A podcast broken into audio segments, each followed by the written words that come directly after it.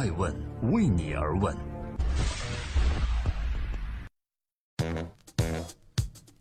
Hello，大家好，二零一七年六月二十五日，今天是周日，欢迎收听和收看《爱问顶级人物》，我是爱成。每个周日，我们将对话细分行业顶级大咖，走进他们的内心世界，探索创新创富。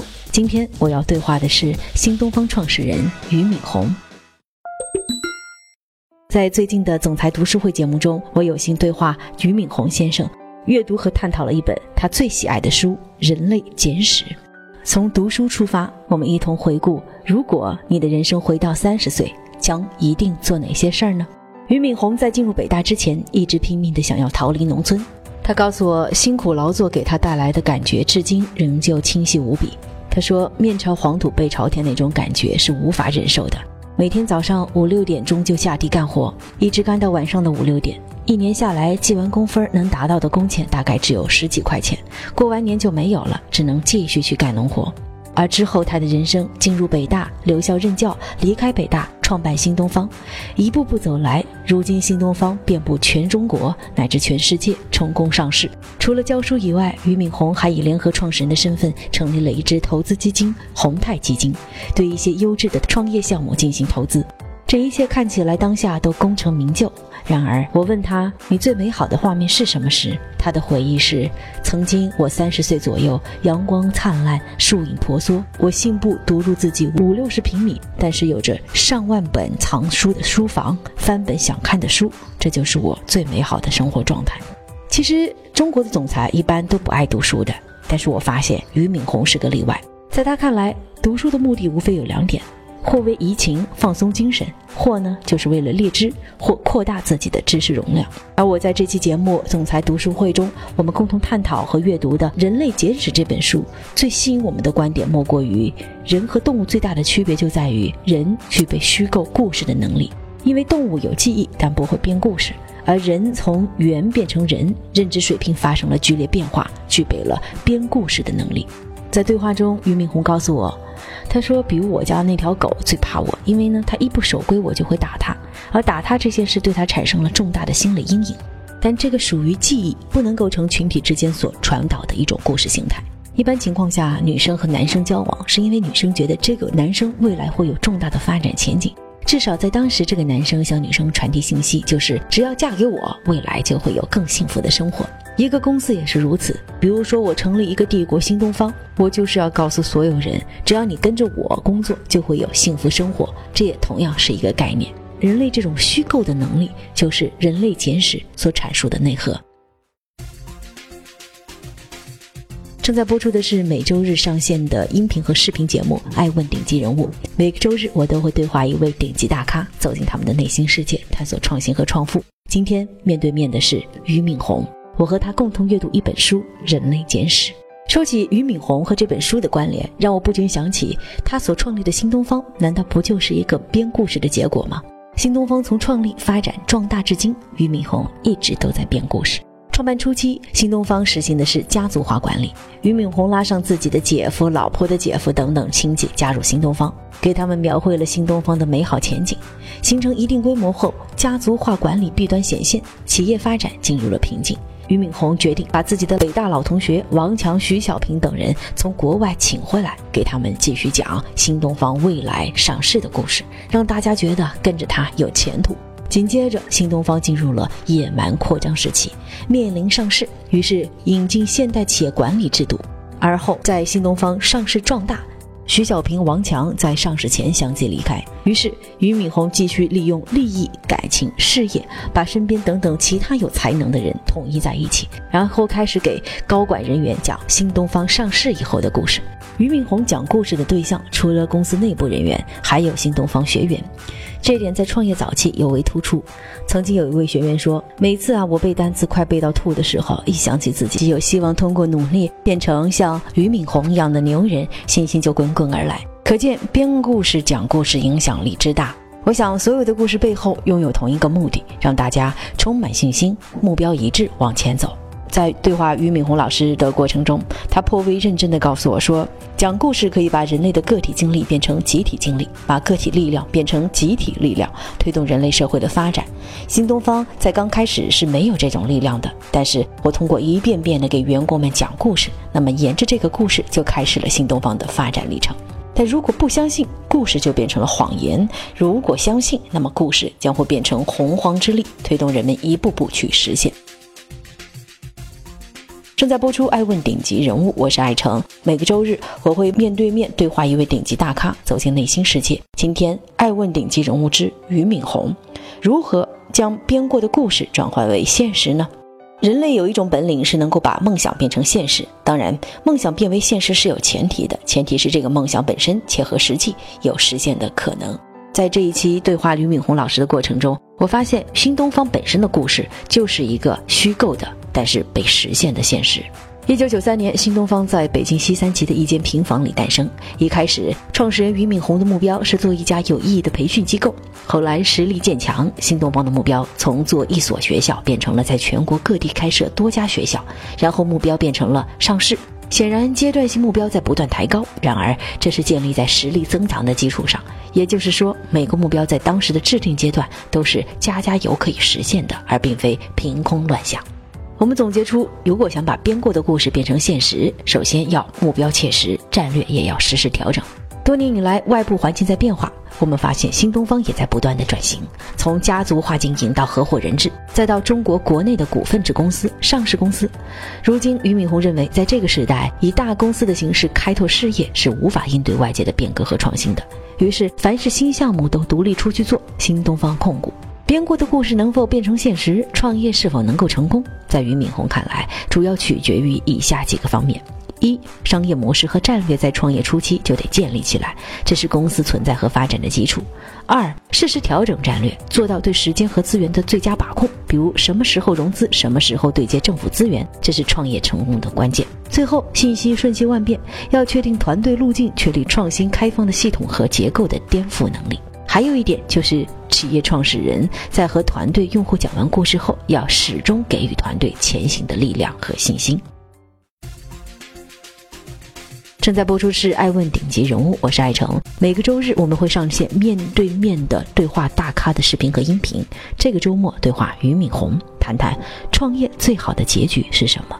在资本运作方面和布局方面，俞敏洪步步为营。新东方从个体户发展到上万人的团队。二零零六年，新东方在纽交所上市。二零一五年十一月，俞敏洪又再次跨界，与华泰联合证券公司前董事长盛希泰共同成立了宏泰基金，步入了投资领域。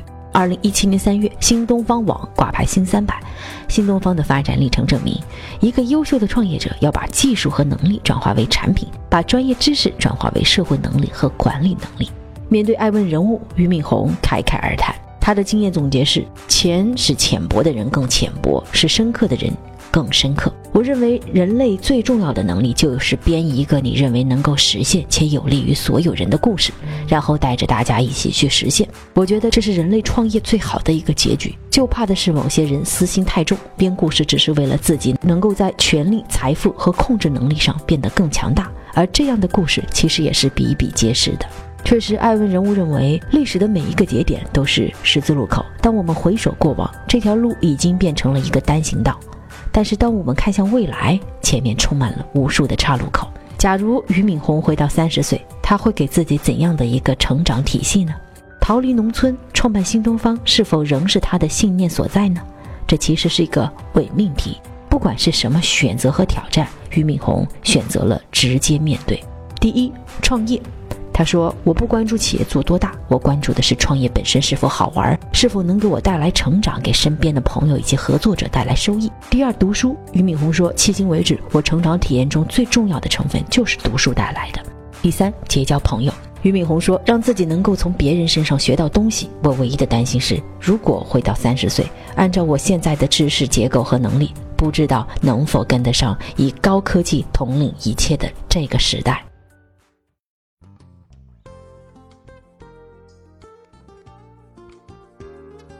感谢您的聆听和守候，爱问顶级人物。接下来欢迎各位收听现场快问快答，爱成对话俞敏洪。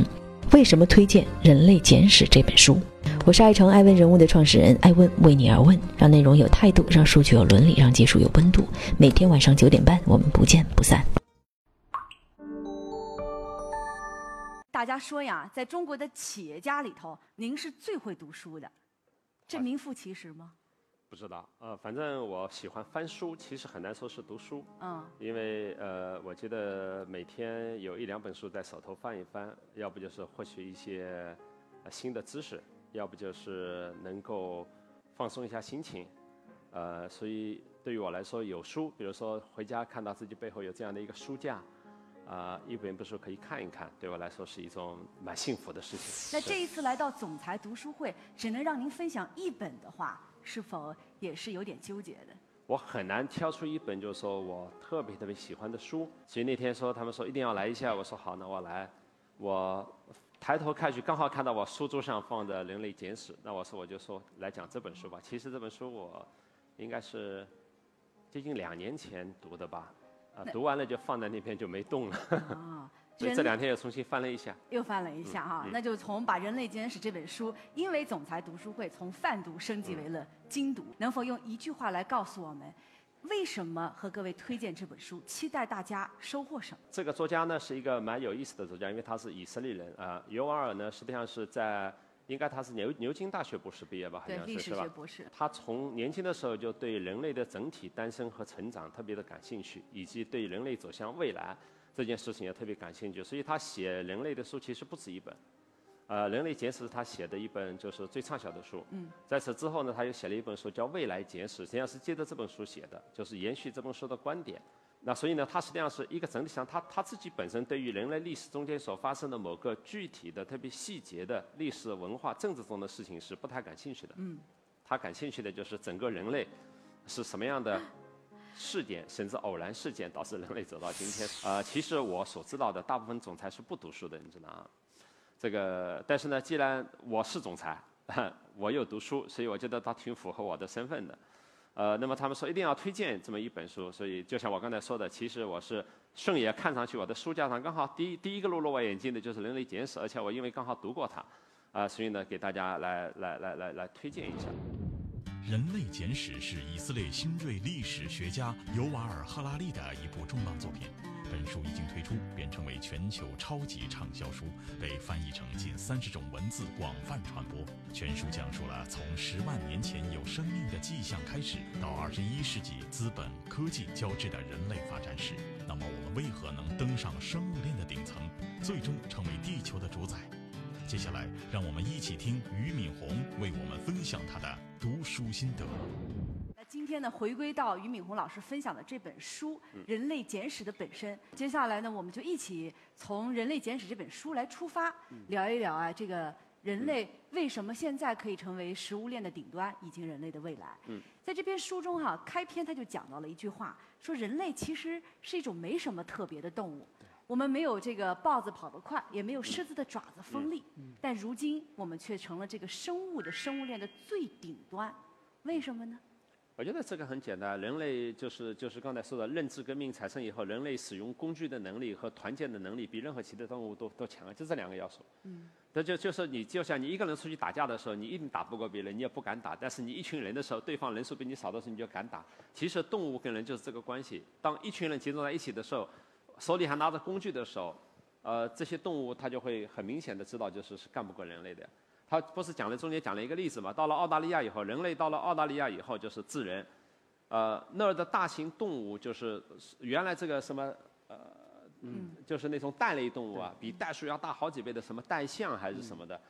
就说那些动物在那儿看到人类来的时候是完全不屑一顾的，原因很简单，就是因为他们在整个过去的几亿年中间就没有碰到过能伤害他们的这个人物，伤害他们的东西，而且在澳大利亚这个地方本来也没人，所以当人上去的时候，这些大型动物看到人来的时候就傻乎乎的看着人，完了以后人上去能够轻而易举的接触他们，把他们就给弄死。